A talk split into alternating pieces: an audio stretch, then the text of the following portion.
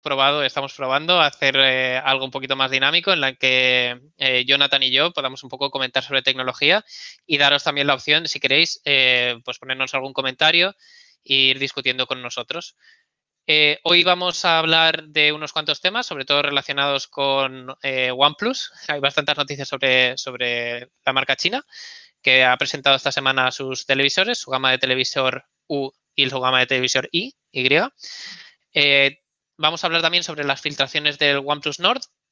Eh, hablaremos de las filtraciones sobre el Samsung eh, Galaxy Note 20, sobre cómo eh, Apple ha decidido dejar a Intel para montar sus propios procesadores ARM.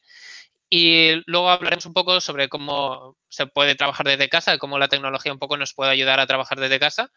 Y ah, bueno, haremos un pequeño tier list al final sobre compañías de marcas de teléfonos. Así que, eh, Johnny, no sé si estás preparado. Sí, claro.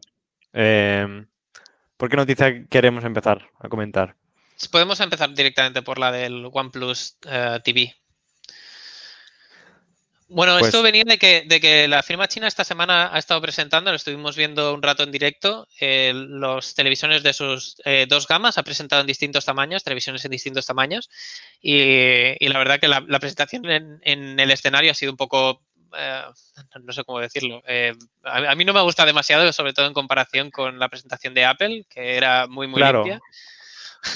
Sí, tenemos, tenemos, tenemos las expectativas muy, muy, muy altas, ¿no? Después de, después de ver a, Apple y a estas marcas tan grandes como Samsung hacer sus presentaciones, OnePlus tenemos que tener en cuenta que es una marca mucho más modesta que hasta hace dos días prácticamente no existía.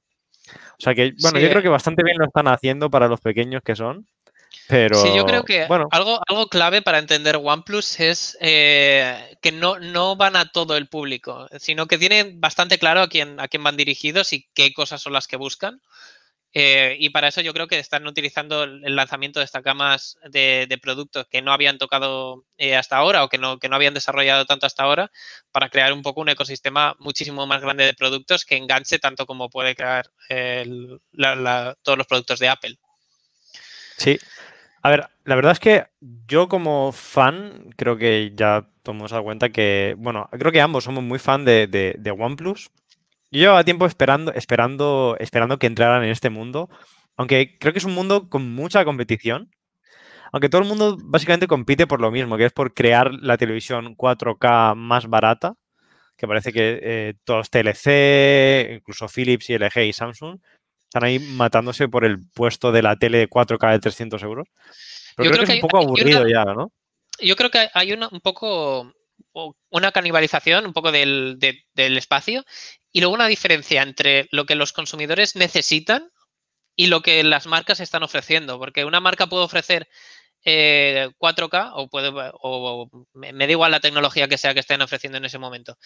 Y, nos la están vendiendo porque es lo que tienen que utilizar para eh, diferenciarse de la competencia. Y eso al final pues, nos está dando un montón de productos eh, con, con features que quizá no, estemos necesitando y necesitamos, por ejemplo, eh, un sistema operativo eh, que sea mucho más consistente eh, y hasta ahora no, lo estamos viendo. Y aquí OnePlus ha presentado sus televisiones. no sé si puedes hacer un poco de zoom, que se ve muy pequeñito, con un sistema operativo que ellos llaman Oxygen Play a ver si podemos ver. Aquí se ven más en detalle las televisiones. A ver, mm, estéticamente son muy normales, la verdad. Tampoco. tampoco espera, excesivamente bonitas. Son normales. Son elegantes. Son elegantes, eso sí. Yo creo que, yo creo que, no destacan por nada. No, no, yo creo que la gente lo único que busca hoy en día en una televisión es que eh, tenga unos, marcos apurados. A mí personalmente me da igual que sea un poquito más gruesa, un poquito menos gruesa, porque al, final, al fin y al cabo va a estar pegada a la pared, al menos en mi caso. Y, y a, ver, yo creo que la gran baza que tienen estas televisiones no es el diseño y seguramente no sea el precio, aunque los modelos pequeños son muy competentes, sino un poco la experiencia OnePlus que se quieren llevar desde, que, quieren importar desde los teléfonos móviles, que es eh, la velocidad. Al menos, al menos eso es lo que, es lo que me gustaría ver a mí en una televisión OnePlus, sino este, creo que estamos acostumbrados a las televisiones que sacan la guía de la televisión y tarda como 10 segundos en mostrarte la guía con los canales y tarda otros 5 segundos en cambiar de canal y es algo horrible. Y, y, no solo eso cómo eh, en los móviles nos vamos a, ver cuál es el último procesador que ha salido, cuál, ha sido, cuál es el incremento menor que estamos teniendo en potencia, pero luego en las televisiones o incluso en las, en las consolas, hasta la nueva generación, que ya hablaremos seguramente en el futuro sobre la Play y la Xbox, como no, no están queriendo sacar eh, ese, esa parte de la velocidad de, de las televisiones, ¿no? Sí, sí, sí, que es verdad. Que aporta también una mejora en cómo se consume la televisión. Sí.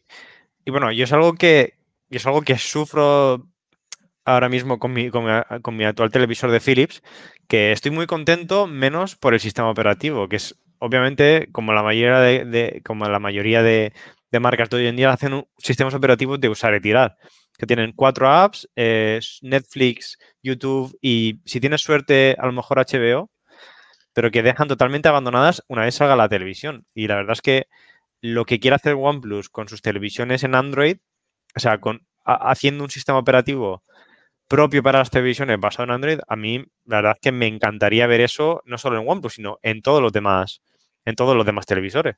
Si quieres, Pablo, vamos una por una comentando qué nos parecen las, series de, de los televisores de OnePlus. Eh, como quieras, yo creo que, se pueden diferenciar perfectamente como, como las series propiamente dichas. Eh, yo creo que podemos empezar por la de 43 pulgadas y la de 32, que en la presentación hicieron mucho énfasis. Mm. Hicieron mucho énfasis en, cuáles son las necesidades reales de los consumidores, eh, si realmente necesitamos 4K para esas dimensiones o en qué distancia tendríamos que ponernos para, para, para apreciar los detalles del, 4K. Y yo creo que eh, ahí sí que les doy mucho la razón, porque eh, muchas veces optamos por televisiones muy, muy grandes eh, y por resoluciones descomunales que no vamos a poder muchas veces ni aprovechar por la distancia a la que tenemos a, la, televisión, en el sofá o en el sillón o donde sea. Y, y podríamos buscar muchas otras cosas, por ejemplo, conectividad en esas televisiones. Sí, sí, yo estoy de acuerdo. 43 mm, pulgadas Full HD para mí sigue siendo muy usable. 32 pulgadas 720p. Para mí es una televisión de cocina eh, prácticamente, es casi un monitor de televisión un poco grande. Pero está muy bien. El precio, el precio, la verdad, que es, muy competitivo. Yo me acuerdo hace unos años, por 150 euros, encontraba basuras. O sea, era literalmente basuras. y, ahora ver una televisión competente. Sí, sí, en, en, las, cuando quieres una televisión pequeña parece que ahí ya eh, los, los, las marcas las han abandonado totalmente y que nadie compite por el televisor de 32 pulgadas que, que son estúpidamente caros además. Aquí podemos ver el de 32 pulgadas de OnePlus va a salir a, a 125 euros, que si de verdad llega a España a ese precio... A ver cómo llega, luego a ver cómo llega. Claro. Pero sí, sí, es un precio muy, muy razonable. Sí, 720p, bueno, yo creo que alguien que busca un televisor de 32 pulgadas con esa resolución sigue siendo, como dices tú, un televisor secundario de cocina. Pero si, si puedes tener un, televisor secundario que te dé todas las ventajas que tiene una Android TV, como puede ser ver Twitch, ver HBO o simplemente que, tenga integrado Android, en el que puedes eh, decir, ok, Google, eh, eh, una receta o enséñame este vídeo o pone esta música, abrir Spotify, para mí eso vale mucho más que, un panel de super calidad en un, en un, en un televisor de, de, esto, de, esto, de este tamaño. Bueno, podemos ver aquí que, que, ambos, el de 43 y el de, y el de 32 pulgadas, eh, funcionan con el sistema operativo de Oxygen de OnePlus basado en Android y que ambos cuentan con un giga y 8 giga, un giga de RAM y 8 GB de memoria interna. Que me parece bueno, suficiente. La verdad es que no, creo que nadie necesite más de 8 GB. televisores, realmente eh, yo creo que esta gama de televisores de, OnePlus han venido un poco a tocar ese mercado que, que, al final se van muchas veces a marcas eh, irreconocibles que compras muchas veces cuando vas al Carrefour y ves una oferta y acaban acaban, acabas teniendo más problemas porque, porque, no se ve, no tiene suficiente brillo, tienes, acabas teniendo problemas que no los ves a primera vista pero que más adelante te das cuenta de que a lo mejor por haber hecho un poquito más de research y haber buscado un poco las opciones que había en el mercado, podías haber encontrado una televisión que te resuelva mucho mejor las, las necesidades que tienes ahora mismo, que quizás sea más relacionado con el streaming, aunque no sea directamente, o no sea Twitch, pueda ser eh, YouTube o que puedas ver incluso las noticias. Mi madre últimamente se está poniendo eh, Telecinco y La Sexta directamente desde las páginas web, que eso, vamos, eh, me, me parece brutal que se pueda hacer desde una televisión de cocina ahora más estándar. Sí, sí. Y, y, es cierto que estas, todas estas televisiones que comentas de, de oferta y tal, al final acabas eh, prácticamente, si quieres sacarle todo el partido a la televisión, teniendo que añadirle el, el extra de precio de un Chromecast o de un, un Fire Stick porque si no, al final tienes una tele ahí, digamos, que, que, es más, sí, bueno, para ver Telecinco, para ver la primera, bueno, para ver la televisión estándar, pero que no te aporta nada más. Yo creo que eso hoy en día sí, es. Un dato, un dato, último que añadirle a esto es que la televisión de 43 pulgadas, como pone en el artículo, eh, viene también con un Echo Dot, que es el dispositivo de Alexa más económico para, bueno, para, como, no sé cómo clasificarlo, es el que lleva Alexa y le puedes ir pidiendo eh, cosas a la televisión. La verdad que eh, está muy bien para lo que dice Johnny, no tener que te ponerle un Chromecast o no tener que utilizar otros servicios eh, adicionales y ya te, te viene mm. en la caja. Muy curioso que en una televisión con Android y que, y, que, y que den tanto bombo a Android y a la conectividad, que me parece perfecto, te regalan, te, te regalan un Echo Dot. O sea, ¿qué tipo de sincronización? No, no, desconozco si van a tener si vas a poder usar eh, Alexa desde, desde, desde la televisión, sí, aunque quizás sería un puntazo si lo puedes. En principio había una skill que podías ah. usar, eso sí. Eh, no sé exactamente cómo iba, pero eh, yo creo que lo que han optado es por tener la máxima, eh, no, no, sé qué acuerdos han tenido que llegar, pero la, la, máxima difusión posible, poder conectarte con absolutamente todo, que eso es realmente lo que te permite OnePlus, que no es Google directamente, así que está muy bien que use muchas cosas de Google, pero te abre la puerta que si eh, en tu casa utilizas Alexa, eh, pues puedas también utilizar Alexa para mandarle órdenes a la tele. Sí, estamos repitiendo mucho, mucho eh, el nombre del, del asistente de voz de Amazon y a lo mejor a la gente en su casa se está volviendo loco. O sea que vamos a intentar a hablar de eh, el asistente de voz de. Sí, sí, porque a mí me pasa a veces en casa y la verdad es que es un poco. bueno, vamos a analizar las temas.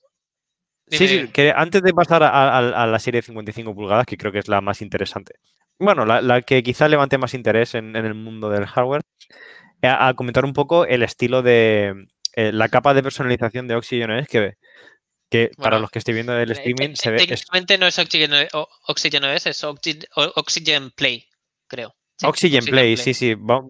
Sí, como, no, como podéis ver, es bastante, bastante sencilla. Eh, bueno, de hecho, muy parecida a la de Android TV normal, con los cuadrados grandes estos que nos recuerdan un poquito a la interfaz de Netflix, pero que para mí es perfecto para una, una televisión. La verdad es que yo no le pongo, no le pongo ninguna pega a este tipo de, de, sí. de, de, interfaces de televisión porque creo que son al final mejor. el problema principal de las interfaces de televisión es que no tienes un teclado eh, para poner exactamente lo que quieras y eso lo se puede solucionar con la voz y poco más la verdad que si tienes que ir con el mando poniendo exactamente la palabra que, que quieres que quieres buscar eh, te cuesta más que lo que pueda mejorar quizá en diseño no se ha hablado de los mandos que incluirán estas, eh, que, estas televisiones, porque para mí es algo, un, un, factor bastante importante en una televisión. Sí. Ya pueden ser de estos mandos que, que llevan micro para. para um... Creo que no ha habido que no, que no, creo que no han dicho nada de información y, y la verdad es que del, me hubiera no, gustado sí, ver. Del, del, de 55 pulgadas, en principio sí se sabe. Eh, dicen que tiene acceso directo para Netflix y Prime Video y puedes ah, utilizar el asistente de Google. Que por eso es muy curioso es como muy contradictorio, ¿no? El mando tiene el asistente de Google, de Google pero además con esa tele te, te regalan un Echo Dot. Sí, hay un poquito falta de coherencia ahí, pero bueno. Eh, la razón parece ser, por lo que, intentando sacar toda la información posible, ¿eh? que se vende desde Amazon India ahora mismo. En ah, esta televisión no claro. llega. Así que es muy probable eh, que el acuerdo que tengan con Amazon sea de distribución ahora mismo únicamente en India como siendo el partner certificado allí, eh, y por eso tengan que enviarle el asistente. Sí, tiene razón, tiene razón, tiene mucho sentido. Bueno, si quieres saltamos a la serie U de 55 pulgadas y 4K, que es la que, la que ellos más han anunciado y la que, en mi opinión, no es la más interesante porque debido al precio que, que ronda en este caso, lo podemos ver aquí, unos 600 euros al cambio. Que yo creo que puedes, puedes tener televisiones 4K con un buen panel, incluso con Android TV por alrededor de ese precio ya. O sea, que no rompe ningún mercado aquí. Pero la verdad es que sigue siendo el televisor que a mí me gustaría tener en, el salón, la verdad. Sí, un fanboy en toda regla, ¿eh? No, yo creo que aquí es donde entran a un, mercado eh, donde ya hay marcas. Eh, mientras en las otras dos gamas, en la de 32 y 43 pulgadas, muchas veces tiras a, la de, al precio más que a la marca, ya en 55 pulgadas, estoy buscando 4K, y yo creo que ya intentas buscar algo más eh, serio normalmente, algo que te dé más, más fiabilidad, un tipo LG, por ejemplo, o un Samsung. Eh, y ellos entran ya a un mercado donde hay, hay marcas muy, muy grandes compitiendo súper fieramente y que son creadores de estas tecnologías como QLED o, las LED o las que fueran. Sí, sí, sí, sí, sí, es cierto creo que tienen que vender aquí un poquito más, tienen que saber competir y vender un poquito la integración con sus dispositivos móviles, que algo comentaron en la presentación. Sí, Para mí esa es la clave. Yo creo que, eh, OnePlus acertaría si nos empezara a crear ese ecosistema que todas las demás marcas ya tienen. Eh, hay algunas que lo utilizan mejor, otras eh, un poquito peor. Creo que Huawei lo hace muy bien, que aquí en Europa es mucho más difícil de verlo, pero en, en China eh, tiene una integración entre sus portátiles, sus móviles y todos los demás productos que ellos fabrican, que es espectacular. Y si eso lo consigue transportar eh, OnePlus a dispositivos que puedan comercializar tanto en Europa como en Estados Unidos, creo que ahí es donde van a, acertar más y donde va a tener más sentido, que quizá, eh, no sé, como, como opción a futuro pueda ser que si te llaman al teléfono móvil te pueda salir una pequeña notificación en pantalla. y, realmente ahí verías el valor de comprarte un OnePlus, un monitor, una televisión OnePlus frente a una de Samsung. Sí, sí, estoy totalmente de acuerdo. Yo estaría dispuesto a pagar un, pequeño extra si, si, me aseguran esa conectividad totalmente, como dices tú, dando esas pequeñas, esos pequeños detalles que hacen que la experiencia al final sea mucho mejor. Si quieres, damos los detalles técnicos de esta televisión. Sí, porque son muy bastante interesantes. la siguiente noticia de, OnePlus, así no, no abandonamos a la marca. Sí, eh, el televisión va a contar con 55 pulgadas, como ya hemos comentado, cubre el 93% del espacio de color DCI P3, eh, aporta Adobe Dolby Vision y HDR10 Plus, cosa que está muy bien, la verdad. Y bueno, también tiene ciertas técnicas para, mm, optimizar el, perfil de color, a lo que se ajusta en pantalla. Bueno, todas estas cosas que eh, suenan muy bien en la presentación, pero luego, luego habrá que ver. Así como un sistema para. Sí, así como el sistema MMC para suavizar el movimiento, que yo a mí me parece un horror, esto que hacen las televisiones de, Interpolar Frames. Pero bueno, para quien le guste, que lo, tenga y para quien no, que lo desactive. Y un, y un, sistema para rescalar el contenido como, con anti-aliasing. Bueno, la verdad es que la verdad es que todo suena bien. Eh, este, esta televisión, a diferencia de las pequeñas, tiene 3 GB de RAM y 16 GB de memoria interna y cuenta con un MediaTek MT 5887 de 4 núcleos. No sé, no sé qué comentar sobre esto, la verdad, porque el, procesador un poco me dice. sí, exacto. Es, muy difícil de valorar sin, poderlo probar. Eh, ya nos gustaría poder echarles un vistazo un poquito más de cerca.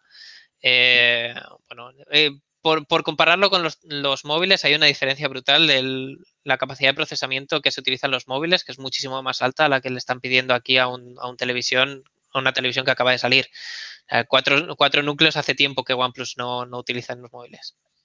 Es cierto, es cierto que hasta un móvil de gama baja hoy en día te puede meter ocho núcleos fácilmente y en las televisiones seguimos. Quizá, quizás sea Quizás sean otro tipo de procesador que, están más centrados en el, procesado de vídeo. La verdad es que lo desconozco, pero se hace un poco raro hablar de cuatro núcleos hoy en día en una televisión que OnePlus te vende como gama alta, ¿sabes? Mm. También, también le han dado un poco de hincapié a los, a los altavoces, de, 30 vatios con doble almos. Mm, habría que ver, porque sí que es cierto que en las televisiones 4K que, solemos ver, sobre todo en las de, de un rango de precio de, entre 300 y 500 euros, los altavoces suelen ser pésimos, la verdad. Eso es algo que se ha heredado de, hacerlas más finas cada vez y se, han dejado, se ha quedado atrás totalmente los altavoces. Eh, yo creo que ahora mismo hay tantas opciones, sobre todo si te vas a gastar ya 600 euros en, una televisión, de montarte mm, el sonido bien. de, darle un poco de cariño si realmente te, importa el sonido. Em, los altavoces integrados es algo que, bueno, si las barras de sonido tampoco lo han llegado a, arreglar del todo, eh, pero bueno, eh, es yo creo una de de los puntos flojos que tienen todavía las televisiones o uno de los puntos a mejorar que tienen a futuro. Sí, quería comentar antes de pasar, antes de pasar de, noticia que, aún, no está, aún no está nada claro em, si estas televisiones van a llegar a, algún lado fuera de India. Al ser OnePlus un distribuidor tan pequeño, la verdad es que sería una pena no, poder verlas por Europa. Eh, a Estados Unidos no creo que lleguen, porque ya sabemos todo el mundo que OnePlus en Estados Unidos no, es un mercado que, en, el, que estén centrados. Pero bueno, eh, la verdad es que a mí me gustaría verlas por aquí. No, no sé si llegarán al mismo precio tampoco, porque también los dispositivos eh, de OnePlus en India suelen tener un precio muy bajo por alguna razón. Pero bueno, la verdad es que sería. Me gustaría verlas por aquí y, ver cómo se comparan contra otros televisores más conocidos de Samsung o LG frente a frente. Pasamos a. Bueno, sin, dejar OnePlus, pasamos, a, la siguiente noticia de. A ver si salimos de OnePlus en algún momento. Eh, que ha venido cargadito, ¿eh? La marca. Sí, sí, la verdad que sí. Eh, teníamos muchas cosas que decir sobre las televisiones y sobre OnePlus. Eh, no sé qué te parece a ti lo de OnePlus Nord. A mí me parece un poco, un poco juvenil, un poco, no, sé cómo decirlo, un poco junior. E incluso cómo están llevando su comunicación respecto al lanzamiento. Eh, están creando una cantidad, un, hype impresionante. Eh, y luego vas a su cuenta de, Instagram y no sé, parece un poco casi de broma, ¿no? Que la está llevando el, becario. Sí, sí, sí. Bueno, para los que no sepan, para los que no sepan, eh, ¿Qué es el OnePlus Nord? Vamos a. Es. Básicamente el OnePlus Nord se vende como un, dispositivo de OnePlus que ellos venden como la vuelta a los orígenes, donde la gente se compraba OnePlus porque eran los flagship killer, porque eran por el precio, competían en precio, te ofrecían lo máximo con el mínimo precio. Y han vuelto un poco a esas, a esas andadas. Aún no se sabe muy bien. Ahora, ahora comentaremos todo lo que hay sobre OnePlus, sobre este OnePlus Nord. Pero la idea principal es que es un dispositivo de OnePlus barato que vuelve a sus raíces de ofrecer lo máximo por el mínimo precio. Cosa que se quedó olvidada con los OnePlus 7, 7 Pro y 8 Pro sobre todo, ¿verdad? Eh, bueno, como decía Pablo, la, campaña de marketing que están llegando, a mí me, está empezando a aburrir ya, porque están creando, están intentando crear un hype, crear un el sistema de, de compra por invitación. Sí, sí, han vuelto al sistema de compra por invitación de, los Vamos a empezar a contar la historia como, como fue. Eh, y es que el, CEO de, OnePlus puso un tweet eh, en el que decía algo así como New Beginnings, hashtag New Beginnings, y e, empezó a crearse esa bola de nieve eh, en torno a esa idea que, bueno, se, se venía conociendo como OnePlus Z, eh, había tenido también otros nombres y, se veía que OnePlus tenía la intención de volver a los móviles baratos. Y esas ganas que tenía la gente o que tiene la gente de, volver a ver a OnePlus en, unas gamas eh, bastante más bajas de precio, pero manteniendo la calidad, ha hecho que, se les escale el, marketing de una manera espectacular. Y ellos mismos admitían que eh, su Instagram se les había ido un poquito de las manos, que lo crearon como una herramienta un poco de comunicación antes de que saliera. Y ahora mismo estaba echando un vistazo, tienen 229.000 followers en, Instagram y ellos mismos son los que hacen memes eh, sobre, sobre bueno, los rumores que había. Eh, por ejemplo, el último que veo aquí es, no sé si lo, podemos ver en pantalla. Eh, sí. Uno en el que sale un coche tomando una curva, eh, yéndose hacia el nombre de OnePlus Nord y había otra dirección que ponía OnePlus Lite o OnePlus Z. ¿Estás hablando del Instagram de, OnePlus? ¿Cómo? ¿Estás hablando de, lo que aparece en el Instagram? Sí, vale. Ah. de, OnePlus Nord. De OnePlus Nord. Ahora lo podemos ver en pantalla ahora. Me parece, me parece que la comunicación da, a entender exactamente al público al que van dirigidos. O sea, no, no, están dejando de buscar a esa gente que busca lo mejor de lo mejor, eh, que, son capaces de, mirar eh, al detalle exactamente qué es lo que quieren, porque ahora mismo el mercado es tan competido en la gama alta que si no se gastan eh, esa cantidad de dinero en la pantalla con alto índice de refresco, en tener una cámara que sea la mejor del mercado, puede que no tenga sentido. Entonces han decidido irse a un público muchísimo más joven. Eh, la campaña enteramente o prácticamente ha sido en redes sociales, eh, como la han movido. La página web es prácticamente irrelevante, es donde más información hay, pero es prácticamente irrelevante. Y son todo fotografías como, como muy juveniles. Sí, sí. A mí, a mí lo que comentaba antes que me molestaba era que están dándole tanto bombo a esta campaña de guerrilla, ¿no? Que es como se, se suelen definir este tipo de, de campañas. Pero los tíos no, no, no, no dan, no dan ni, ningún dato extra, no, no hay nada, simplemente es crear bola y crear bola y crear bola. Y, igual que abrieron las reservas para, para, que la gente pudiera empezar a reservar este teléfono sin dar ninguna especificación y con, y con, y con solo 100 unidades para reservar. O sea que es ridículo. solo, lo único que querían. Y, les, vuelan. Es que 100 unidades es, ridículo. es lo que puede vender una tienda en la esquina.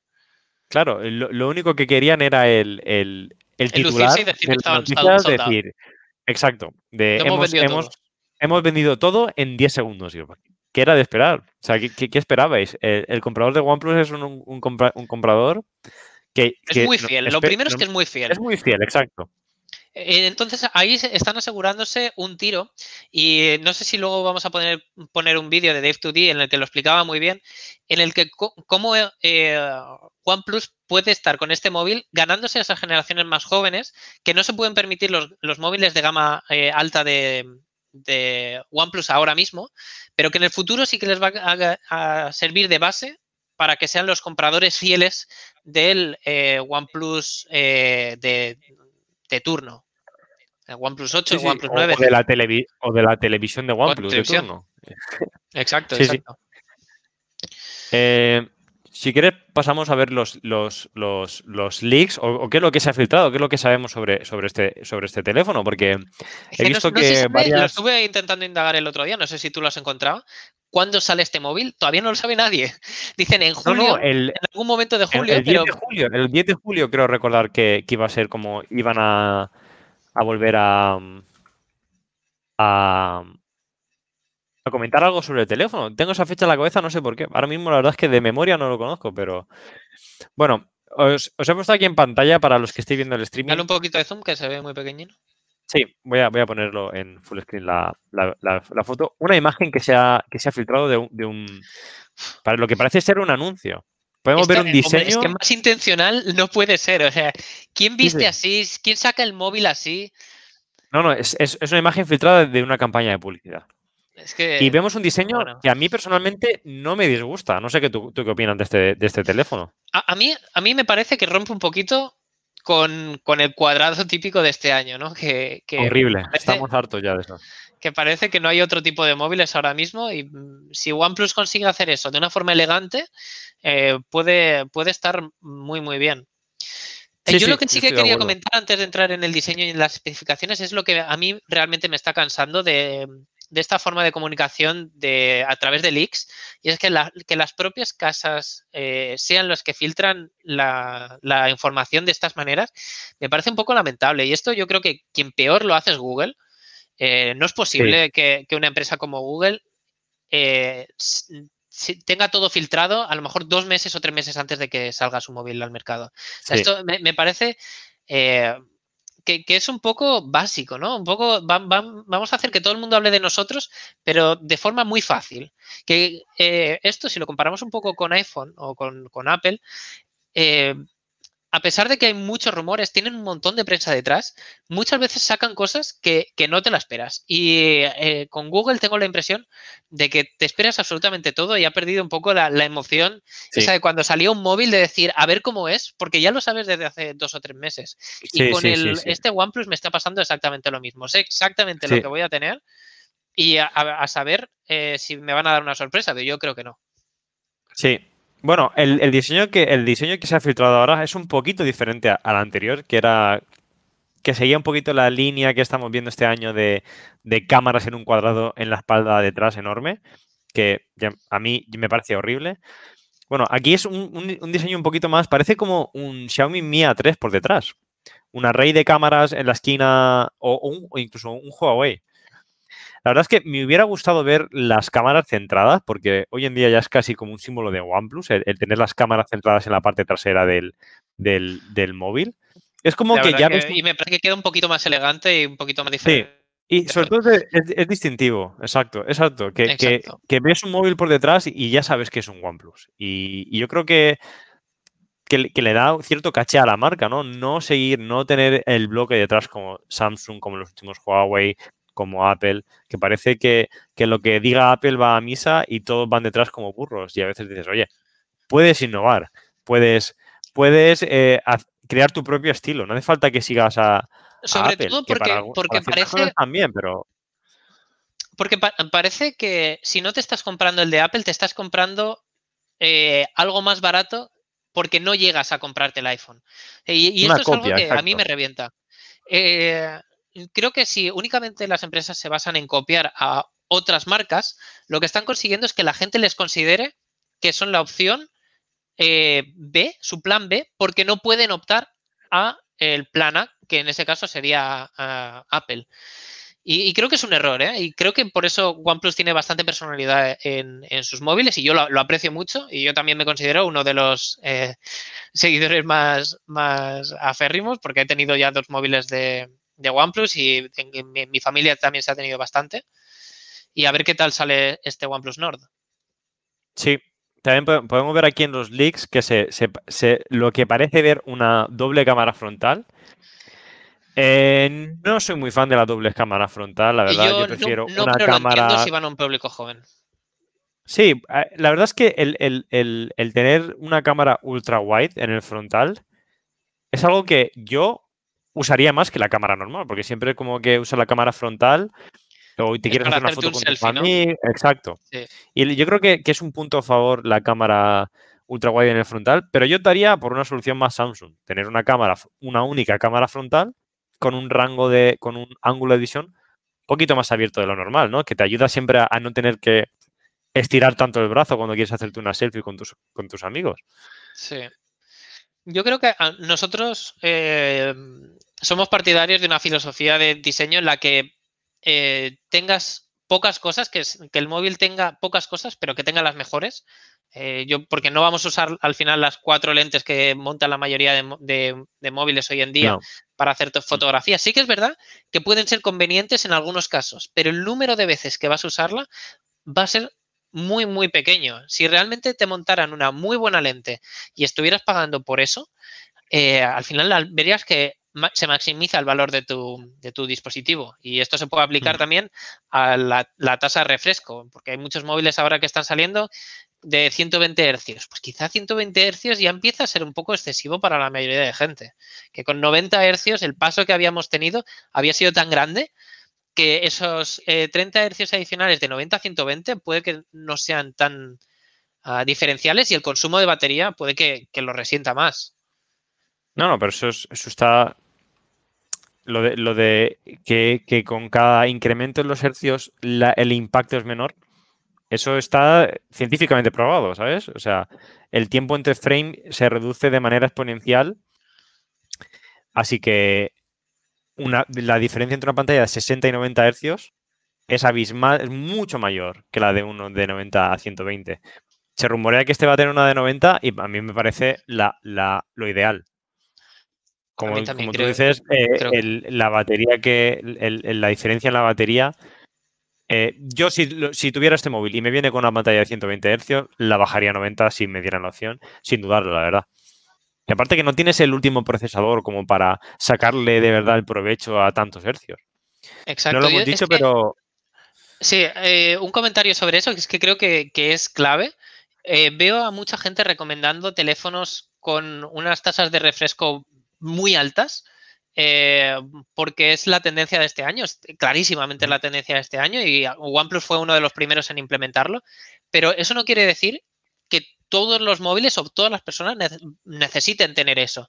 Hay mucha gente que preferiría tener un poco más de batería a tener más tasa de refresco y muchos procesadores no son capaces de llevar esa capacidad de refresco de una forma eh, holgada con la que esté realmente ganándole ese margen que le estás dando con la pantalla. Claro.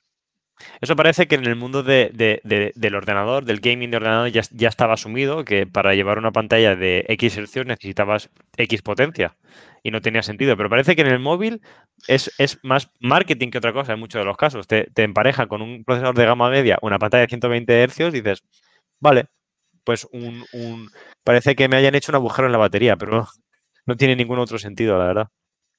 Yo estoy totalmente eh, de acuerdo. Dale un poquito de zoom a ver si podemos leer un poquito de la noticia, que no se, sí. no se lee demasiado. Lo que, bueno, lo que, lo que, lo que no hemos comentado es que este se, se, se, ha prácticamente filtrado que va a ser un Snapdragon, porque ya Snapdragon tuiteó, tuiteó con, con OnePlus sobre, que, sobre su alianza y que iba a ser un, un, un 765G, Aquí, aquí, aquí lo podemos ver. Eh, que a diferencia del 865 de, de, de la gama alta. Eh, están metiendo un poquito con calzadores 5G en la gama media. Quizá en este móvil tenga sentido. Mm, yo, me la verdad es que verlo, me, ¿eh? me gustaría verlo. O sea, entiendo si que por parte de OnePlus lo empiecen a meter. Porque es que eh, si ellos se diferencian por la velocidad, el del 5G da velocidad, ellos tienen que estar eh, en la cabeza metiendo esa tecnología, pero es que ahora mismo eh, hay disputas sobre cómo montar la red. Es que ni siquiera se puede usar en la mayoría de ciudades. Sí. Y digo ciudades, ya no digo en, el ámbito rural, que es imposible. Sí, sí, sí. Yo, yo, yo te digo, si, si vendieran un, si me vendieran el mismo móvil, si 5G, por un poquito menos, iría al 20 euros más barato, yo lo compro. Sí, sí, el 5G personalmente mmm, no tardará unos aún, años. No Tar tardará Exacto. unos años todavía. Exacto. Si te compras un móvil de 1.200 euros y entiendo que quieras el 5G porque entiendo que te quieras preparar para el futuro, para un móvil que te dure muchos años, Sobre pero en la gama media... los Si no tiene lo mejor. Claro, claro. En la gama media yo creo que nos lo están metiendo con, con un embudo. Pero bueno, mientras no incremente el precio del dispositivo, que no estoy seguro de ello, eh, es, un, es, una feature más. No hay, no hay, no hay otra. Tampoco vamos a, a cabrearnos por, por, por, ello. Bueno, otras, otras cosas de, de, las que, de las que se habla es que aparte de 90 Hz esta, esta pantalla será de 6,55, un tamaño que creo que es grande, pero no llega al nivel de, del OnePlus 8 Pro. Yo creo que hoy en día el mundo de los teléfonos pequeños eh, bueno, por desgracia está casi muerto. Y, y bueno, 6,5 me parece un, un, un, tamaño, un buen tamaño, sin llegar a ser tan grande como creo que es el, el 7 Pro o el 8 Pro de OnePlus. Totalmente. Totalmente. Si quieres hacer un repaso a las especificaciones muy rápidamente. Sí. Sí, eh, también obviamente va a tener el, el, el, lector dentro de la pantalla, cosa que me parece la única manera de tener un lector en 2020 y un array de cámaras de 64, 16 y 2 megapíxeles, con una batería de 4300 con fast, con fast charging, como, como nos, tiene a, a, nos tiene acostumbrado OnePlus, 6 GB de RAM y 128 eh, de, de, de, de, almacenamiento. De, almacenamiento del, del, del teléfono. Eh, me parecen, la verdad, que unas especificaciones muy equilibradas, que están muy bien. Eh, la 4300 muy bien. de batería. Eh, exacto. Yo creo que el... con ese procesador, esa batería va a ser una, un, dispositivo con muy buena batería. Al menos eso espero. Y yo tengo, yo creo que la gran incógnita aquí es las cámaras de este dispositivo. Como siempre, ¿no? La gran... sí. eh, bueno, yo, yo, creo que eh, lo, lo, interesante va de, es que va a depender de cada uno. Cada uno utiliza las cámaras de una forma. Hay gente que, bueno, le interesa muchísimo la calidad eh, y a este rango de precio la calidad tiene que ser buena, pero tampoco hace falta que sea excelente. Si, si, OnePlus empieza a usar la tecnología que ha ido usando en OnePlus anteriores, yo creo que esa sí. es bastante, bastante, bastante yo creo conveniente. Que, sí. que se equipan unas cámaras similares a la que podemos ver en el OnePlus 8, no en el 8 Pro, porque tampoco vamos a pedirle peras al olmo, pero en el OnePlus 8 que tiene unas cámaras, eh, pues de muy buena calidad sin llegar a, a las del 8 Pro, que se pueden ser una de las mejores en, en, Android hoy en día. Con unas cámaras decentes, yo creo que este móvil puede ser una gran compra y se puede recomendar a, a cualquier persona que no quiera gastarse un dinero en el teléfono. Tengo mis dudas eh, como estrategia de empresa, cómo va a, cana a canibalizar. Can, cana, canibalizar. Bueno, canibalizar las ventas del OnePlus 8, porque eh, a no ser que quieras la potencia máxima, esto parece un móvil que puede reemplazar a OnePlus 8 prácticamente para la mayoría del público. Sí. Pero bueno, eh, tampoco soy director de ventas de OnePlus, o sea que... eh, Que como consumidor te gusta, ¿no? La decisión. como consumidor me parece barato. perfecto. Exacto. Un Para mí buen también. móvil Yo creo barato. que hace tiempo, hace tiempo que los procesadores no son eh, el factor diferencial en los teléfonos móviles. Por lo menos no entre el, el top tier, el mejor eh, de la gama y el segundo mejor, que, como en este caso. Así que yo creo que, que vamos a tener unos muy buenos eh, móviles durante mucho tiempo. Sobre todo, y creo que es el- la clave, que veremos cómo lo termina implementando OnePlus, si eh, actualizan su sistema operativo durante bastantes años. Para mí es la clave. Si Sí, sí. los Nord terminan teniendo tres o ojalá tengan cuatro años de soporte, eh, será una compra más que recomendada. Así es, sí, sí, sí. Y, bueno, lo que no hemos hablado aún es el del precio, que el OnePlus barato aún no se sabe el precio. Eh, lo único que sabemos es que va a ser debajo de 500 dólares. Eh, bueno, espero que sea, yo creo que un precio lógico para un teléfono así, que compita con, con- con- con los teléfonos de mismas características de Xiaomi, sería 400, unos 400 euros, 400 dólares al cambio. Yo creo que sería un precio adecuado. Me gustaría verlo en 300, aunque la verdad es que con estas especificaciones lo dudo. Pero yo creo que 500 euros rozaría el límite de, de- Se han pasado. Y esto ya no es Sobre el todo OnePlus que teniendo el Google Pixel 4a eh, o teniendo eh, los, los iPhone baratos, eh, Exactamente. empiezan a tener una competencia muy, muy grande. Y además a todos esos se le suman todos los Xiaomi, Huawei, eh, incluso los Samsung que tiran la- los precios enseguida. O sea, Exacto. estoy convencido que ahora mismo nos podemos comprar eh, un móvil de Samsung tipo un S20 por, por el mismo, por, por unos 450 euros. Eh, así que están entrando en un mercado muy competitivo que, bueno, eh, veremos a ver cómo les sale esta experiencia. Sí. Bueno, yo creo que con esto ya podemos cerrar el apartado OnePlus sobre hoy. Y podemos, y podemos ir a, al Note 20 de, de- de Samsung. Sí, a ver, a ver qué tal están estas filtraciones. La verdad que yo tenía ganas de, de ver cómo iban a ser los nuevos Note, eh, teniendo en cuenta que ya hay, hay poca innovación en el diseño, cómo podían diferenciarse. Eh, ahora estamos enseñando en pantalla cómo, cómo mantienen o parece que mantienen esa, eh, esa forma de caja eh, súper característica, un color como cobrizo eh, muy bonito. No sé, no, no sé si al final mí- mí yendo por me esto. gusta bastante, la verdad.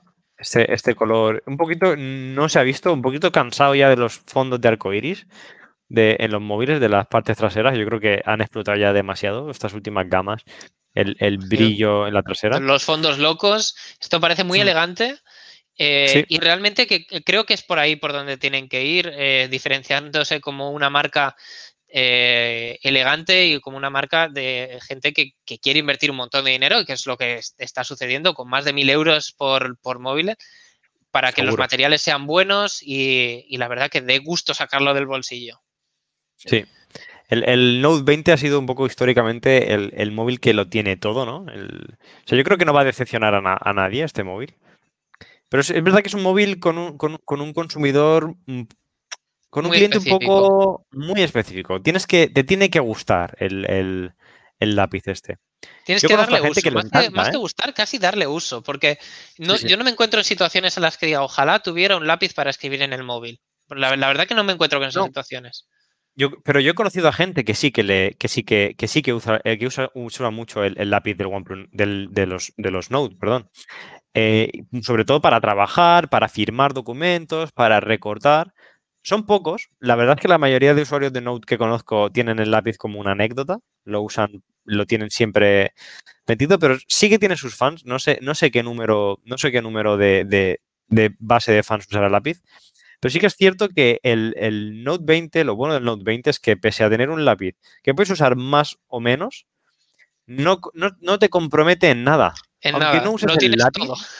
Lo tienes todo. Sabes que es un teléfono que va a tener buena cámara, buena batería, estoy prácticamente seguro La que la pantalla, va a ser la mejor, porque siempre, siempre que sale un, un Note le, le cae el galardón de la mejor pantalla, y es que Samsung es, es la mejor en, en ello, y yo creo que no hay duda en, en esto. A mí lo que me parece una que- pena de estos móviles es que hayan perdido el, el jack. Eh, mucha gente Sí. todavía utiliza eh, eh, altavoces o, o auriculares con, con cable y creo que es una pena que nos, nos fuercen a irnos hacia ahí, sobre todo en los Note que, que son tan diferenciales que el hecho de perderlo parece como que te quita una de las características que lo hacen un poco distinto. Sí, el Note siempre ha sido el, el- el- el móvil del power user, ¿no? El de, de- con la batería enorme, pantalla enorme, el lápiz que comentábamos, como el móvil todoterreno y, y como que se ha perdido un poquito con, con- con la pérdida del jack. Yo recuerdo ver Pero- el primer Note, no sé si tú te acuerdas, yo la primera vez que lo vi en persona dije, menuda monstruosidad de, de móvil, era un ladrillo, era tremendo. Sí, que a y lo ahora mejor lo con lo 5,5 que hay ahora ¿eh? mismo y es una, una, o sea, ahora que se queda pequeño. Ahora lo comparas y se claro, queda pequeño. antes el, el, el, el phablet que inventó el Note era 5,5 pulgadas, que es lo que, lo que hoy el día lleva en el bolsillo como mínimo la gente, ¿sabes? Totalmente. Estamos viendo que, que- que se, que, se han, que, se han, que se han filtrado dos versiones como el anterior teléfono, el, el Note 20 y el Note 20 Ultra. Yo creo que esto no era ninguna sorpresa, ya que ya lo vimos con el Note 10. No sé si es una estrategia... eh, bueno, la verdad es que yo creo que en este tipo de móvil es el Ultra el que tiene sentido, ¿no?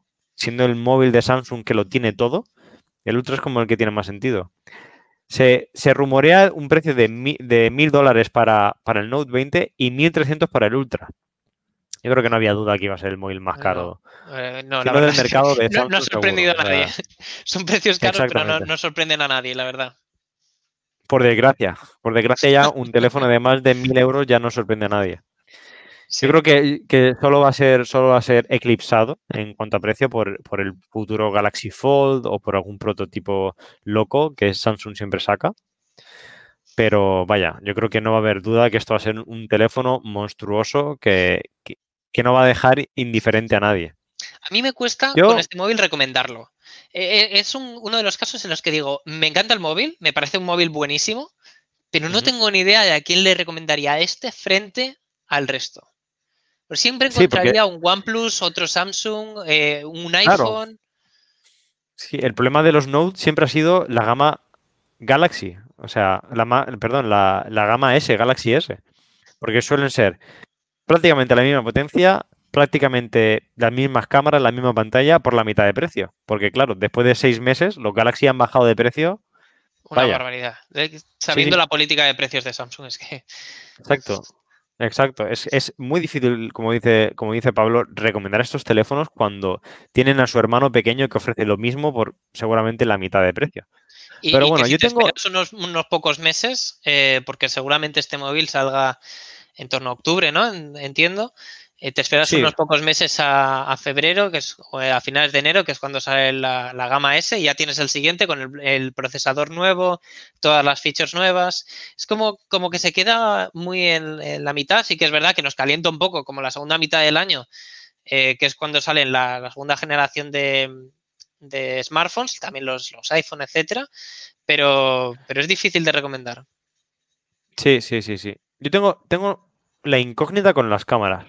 No sé si van a, si van a seguir el camino del, del S20 Ultra, que en mi opinión fue una cagada. Las cámaras estas de 100 megapíxeles que no enfocaban bien y que al final tenían un rendimiento peor que la, que la cámara del, del hermano pequeño. Yo creo que van a ir Que lo- al final lo único, al final lo único que te daban era, era, era un zoom bestial.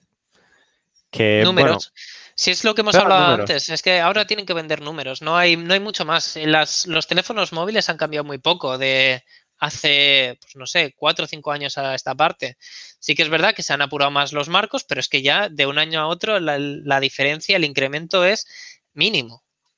sí, sí, sí. Entonces tienen que lucirse con los números, los 100 megapíxeles, lo- el, el zoom por 100, etcétera.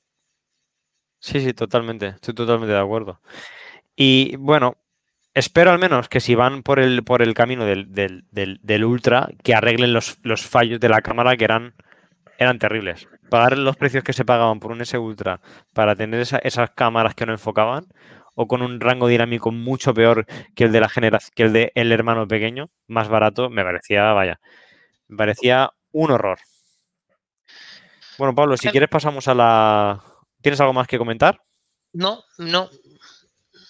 Podemos pasar a la siguiente noticia. Sí. Bueno, vamos a hablar. Queríamos hablar ahora sobre los. sobre Apple y, el, y la arquitectura ARM, que nos parece. Bueno, a mí personalmente me parece que va a haber. Es la noticia más interesante que, que, estamos teniendo hoy por el, cambio que puede suponer a nivel de tecnología, en, bueno, en general en todo, pero en concreto en los portátiles, ¿no? Sí, sí, sí. Para quien, para quien, no, entienda, para quien no entienda la diferencia entre un procesador ARM y un procesador normal, eh, los procesadores ARM están diseñados o se, están centrados en, el, en la eficiencia, ya que se ponen en dispositivos que normalmente dependen de una batería. Mientras que los procesadores x64 que podemos ver en Intel o AMD están pensados en la potencia pura. Y bueno, la verdad es que Apple, eh, su, su, digamos, se centra más en dispositivos portátiles. Muy poca gente, bueno, están los iMacs, pero yo creo que la gran mayoría de ventas de Apple es en, dispositivos móviles, tanto, tanto los iPhone, donde ya hacen sus procesadores, como los, como los portátiles Mac. Y tener, tener el control sobre el procesador, sobre todo en estos procesadores centrados en, la energía, en, el ahorro de energía y en la eficiencia, va a hacer que Apple eh, dé un paso adelante y, y, marque la diferencia un poquito sobre frente a los frente a los frente a los otros dispositivos Windows que yo creo que ya estaban prácticamente se comieron la tostada de, portátiles premium que antes Mac o Apple siempre, siempre er-, eran prácticamente los únicos que vendían portátiles de gama alta. Yo creo que el cambio fundamental eh, con la inclusión de los eh, Apple, del Apple Silicon, como le han llamado, es eh, toda la, arquitectura a nivel de, programa, no solo para Apple, sino es algo que Windows ya ha intentado hacer con la Surface y es, un cambio tremendo que no han logrado porque la Surface únicamente era un dispositivo, con la Surface eh, X Pro, si no recuerdo mal. Eh, y eso no supone eh, para, un, para un Adobe de turno que genere programas como Premiere o que tenga programas que utilice todo el mundo como Photoshop eh, una necesidad para programar y rehacer su, programa específicamente para eh, dispositivos con ARM y Apple va a estar forzando esa, a todas esas marcas a desarrollar para ARM precisamente para eh, no quitarse o no huir de los posibles compradores de los Air de turno, por ejemplo, de los portátiles de, de Apple de turno. Sí, yo, eso va a ser, sin duda es súper arriesgado por parte de Apple hacer esto, porque como Pablo tienen que, demostrar, que la potencia que tienen es realmente la que dice que tienen, porque ahora mismo están saliendo muchos benchmarks, pero me gustaría ver cuánto, cuánto es en la realidad eh, esa, esa, potencia, ¿no? Porque muchas veces casi que se seleccionan contra qué están compitiendo y y claro, salen bien parados si, si, tú estás seleccionando cuál es tu oponente, pero vamos a ponerlo en situaciones reales. Cuando estás, eh, por ejemplo, renderizando una imagen, ¿cuánto te va a llevar de, tiempo? yo creo que yo creo que quizá la primera generación no, pero conforme vaya avanzando, no creo que Apple tenga muchos problemas en, en, en llegar, en competir contra Intel, porque la verdad es que Intel ha estado dormida 10 años. Yo creo que el, problema va a ser, como has dicho tú, el soporte por parte de los desarrolladores. Es que, o sea, yo creo que es algo que en Windows sería impensable, que te dijeran, vale, a partir de hoy, todos estos programas que usabas, ya no vas a poder usarlos. Ya todo esto que tenías en tu disco duro, ya no te vale nada.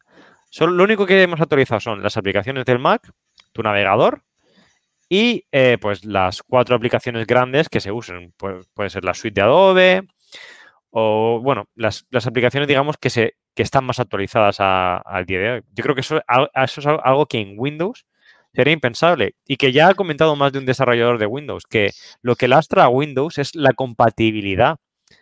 Porque hay mucha gente que sigue utilizando programas de Windows XP y que quiere seguir utilizando programas de Windows XP y que necesita programas de Windows XP para trabajar. Y eso es algo que, lastra el desarrollo del kernel. Y, sí, bueno, tiene, Apple tiene lo de la... De Apple eh, lo sabe también implementar bien. Es que no, no solo que fuercen eh, a las marcas a hacerlo, sino que le dan las herramientas para hacerlo. El, este kit de desarrollo que estaban eh, facilitando a los desarrolladores para que empiecen ya a, desarrollar sus propios, su propio software con la tecnología de ARM es algo que ya lo hicieron en el pasado eh, que se ha visto que es muy fácil de hacer con esta tecnología de Rosetta 2 que, han anunciado también, que lo que hace es básicamente traducir y prácticamente hace un programa funcional eh, únicamente utilizando el Rosetta 2 y hace que esa transición sea muchísimo más simple. Entonces está realmente dando facilidades a esos desarrolladores que quizás no se ha visto tanto por parte de Windows. Eso, eso me parece muy interesante lo de Rosetta. Me gustaría, como desarrollador, ver qué rendimiento sacan las aplicaciones una vez transcompiladas, aunque por lo que se ha visto parece que es muy bueno. Sin duda esto es algo que, como dices tú, solo Apple se puede permitir, permitir hacer. Pero la verdad es que estoy... Me gusta que sea que tomen estos riesgos porque yo creo que, hacía falta que, alguien diera el paso y que, y que esta línea que se dibujaba entre entre lo de móvil y, lo, y, lo, y los dispositivos. ¿eh? Es, que, es, que, estaba clarísimo. y espero que Microsoft te ponga las pilas con esto también. No, no, claro, claro, claro. Y, eso espero. No, dudo, no dudo, en que Apple. No dudo en que Apple tenga problemas en, en, en, en, digamos, superar la potencia de Intel, que ya hasta AMD, bueno, AMD lo había destrozado, ya es que Intel la verdad es que están están hechos polvo los pobres. Lo que tengo dudas es en la potencia gráfica, que luego, luego hablaré sobre eso. Eh, yo hay, un tema que sí que quería sacar y es que hace un tiempo estuve buscando para tener una tablet que yo mm, buscaba un requisito muy concreto, que fuera una tablet que tuviera pen, que, pues, en la que se pudiera escribir. A mí me gusta tomar notas y quería que fuera mi soporte. Em, y estuve buscando cuáles eran las opciones en el mercado y realmente eh, una tablet Android no me estaba dando el, resultado no, no, me estaba dando las expectativas o cumpliendo con las expectativas que yo le estaba pidiendo. Eh, y únicamente tenía esa, esa parte de, de, la tablet cubierta con la más básica, el iPad de eh, Apple. Y esto es, para mí es súper interesante porque la razón única por la que yo me estaba decantando por uno y no por otro era por la cantidad de aplicaciones que tienen que funcionan. O sea, que no te tienes que quemar la cabeza para, eh, para que la cosa exacta sea como tú quieres, sino que ellos tienen la herramienta, eh, ya sea porque la han desarrollado ellos o porque tienen un ecosistema brutal de empresas que desarrollan apps primero para ellos, que te hace que sea muy usable. Tanto el iPad, que ya utilizan eh, chips con ARM, sus, sus A12 de turno, sus A12 mejorados, o, la, tecnología que pueda venir en el futuro. O sea, yo creo que esa transición a ellos les va a suponer muchísimo menos que lo que podría suponer pasarte de, a una tableta de Android enfocada a productividad o bajar una, tableta de Windows o eh, utilizar un, portátil de Windows con eh, ARM. Sí, sí.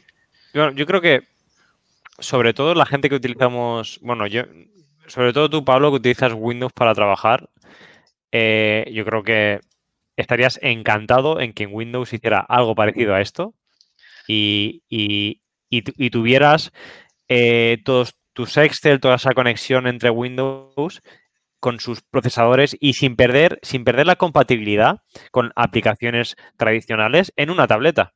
Y que la Surface X y que el mundo Microsoft avanzara en, en, dirección a la Surface X, que es un dispositivo bestial, en mi opinión al menos, pero que está lastrado por la falta de soporte.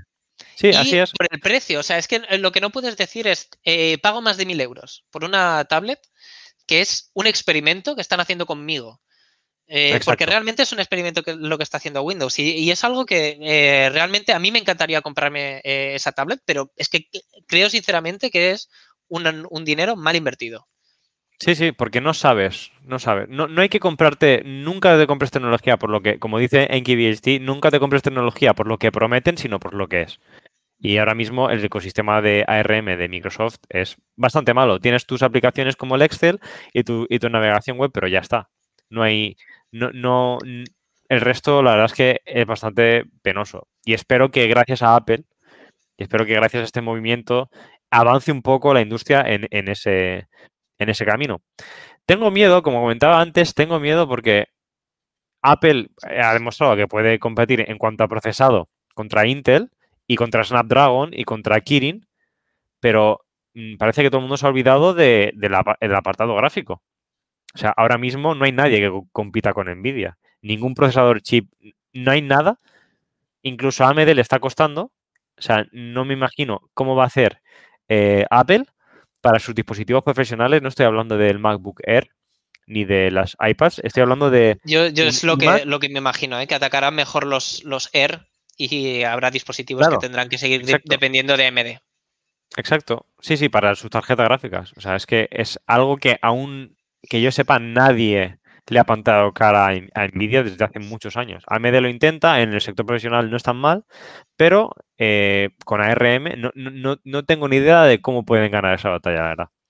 Estoy muy intrigado y la verdad es que eh, me parece que Apple, eh, bueno, hay que quitarse, digamos, el sombrero a ese movimiento de, valentía, sobre todo, y de, de, hacer que todo que gracias a ellos, como hicieron un poco con el iPhone 3, evolucione todo esto y de un salto más. Algo que, no sé, a mí me parece increíble, la verdad. Sí, la, verdad que no, siendo fanboys de Apple, eh, le estamos dando bastante cariño, pero porque tiene, mucho mérito lanzarse a la piscina y decir, vamos a ser los primeros, vamos a encabezar este, eh, encabezar este movimiento que sabemos que va por aquí y eh, dejan esta foto que creo que es clave, les va a permitir pasar muy fácilmente de iOS a, los portátiles y esto creo que va a ser clave para el futuro. Eh, eh, todos tenemos en, mente la imagen quizá también del, dock de Samsung en el que conectamos el móvil al ordenador y eh, podemos utilizarlo como si fuera nuestro ordenador móvil, que ahora mismo no funciona. Quizá Apple sea los primeros que puedan implementarlo de una forma bastante conveniente, bastante útil. Sí, sí, sí, sí. A ver, mm, a ver, si al final, tanto que hemos criticado a Apple, al final vamos a acabar todos ahí. No tengo ningún problema en cambiarme a Apple, la verdad. No, creo que lo único que no tengo quizás es el dinero. no me lo creo. en el momento en el que te vea a ti con un iPhone.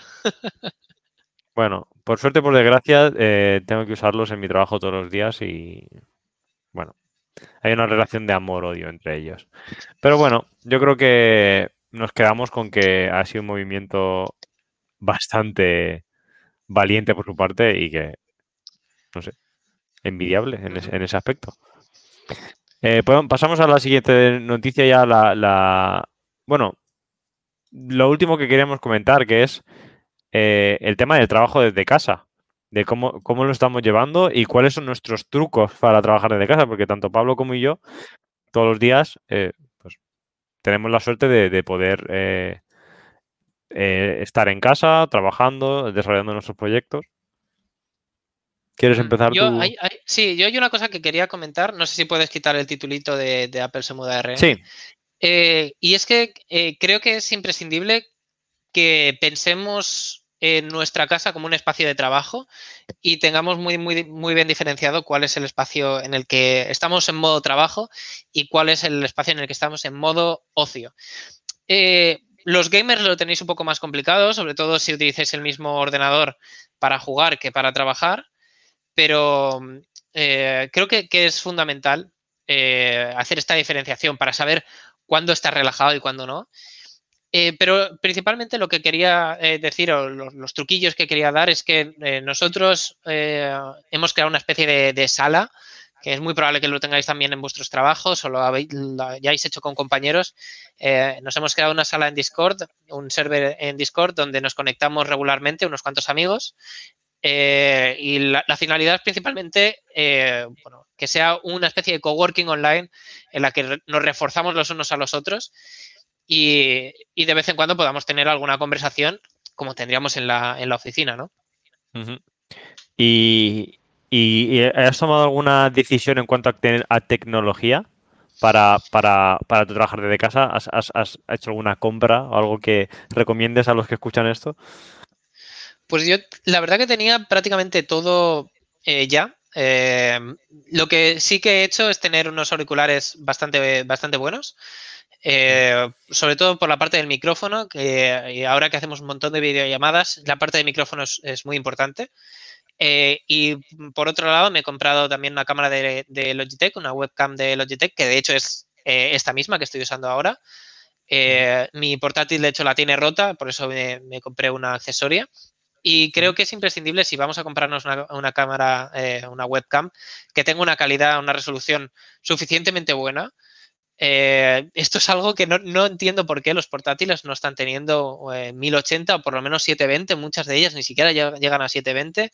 Eh, tienen un, procesamiento terrible. y creo que es algo imprescindible para, hacer todas las videollamadas que estemos haciendo. Estas son las dos piezas de hardware que me he comprado. Yo quería recomendar a, los, a nuestros oyentes los docks, de, los docks para el portátil. Si, bueno, si por suerte. porque te toca usarlos, ¿no? No, no, porque creo que es algo.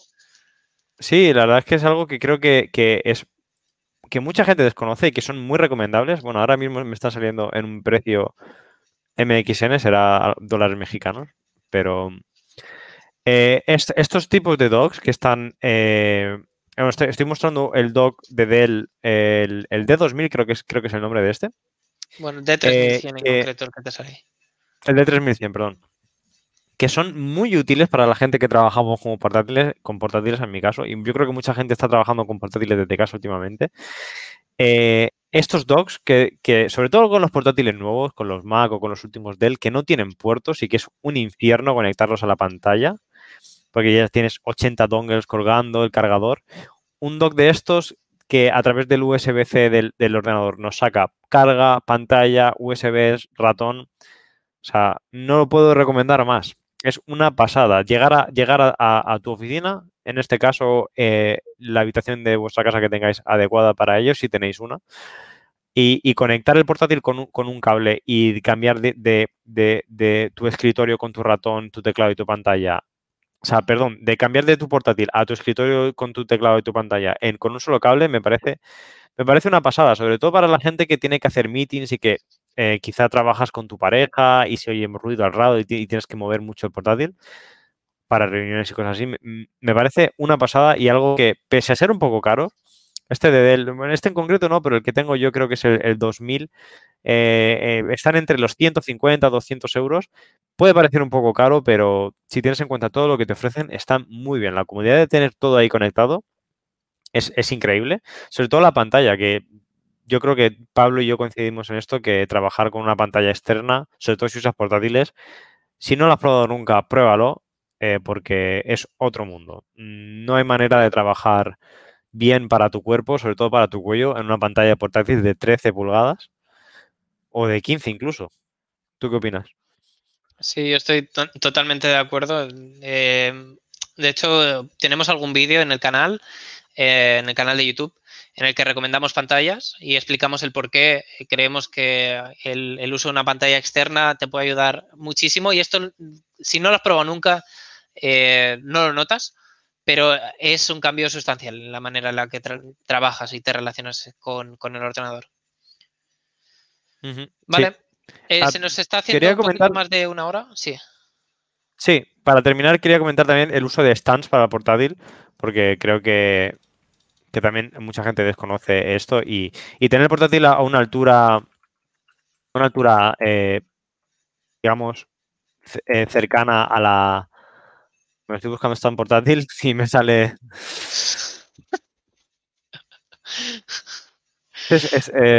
sí, tengo uno similar a este y para levantar el portátil a una altura de, los ojos, yo creo que también es una algo muy acertado y que nuestras cervicales, si no podemos permitirnos el lujo de tener una, pantalla, agradecerán muchísimo. Y vale, no valen prácticamente nada. Incluso, incluso lo puedes hacer en casa si eres lo manito suficiente.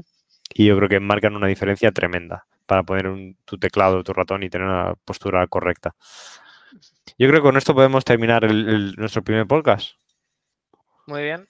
Pues eh, suscribiros, eh, tanto os podéis suscribir en Twitch como a nuestro canal de YouTube, en el que os iremos poniendo al día sobre cuándo vamos a hacer las siguientes eh, retransmisiones y nos vemos muy prontito.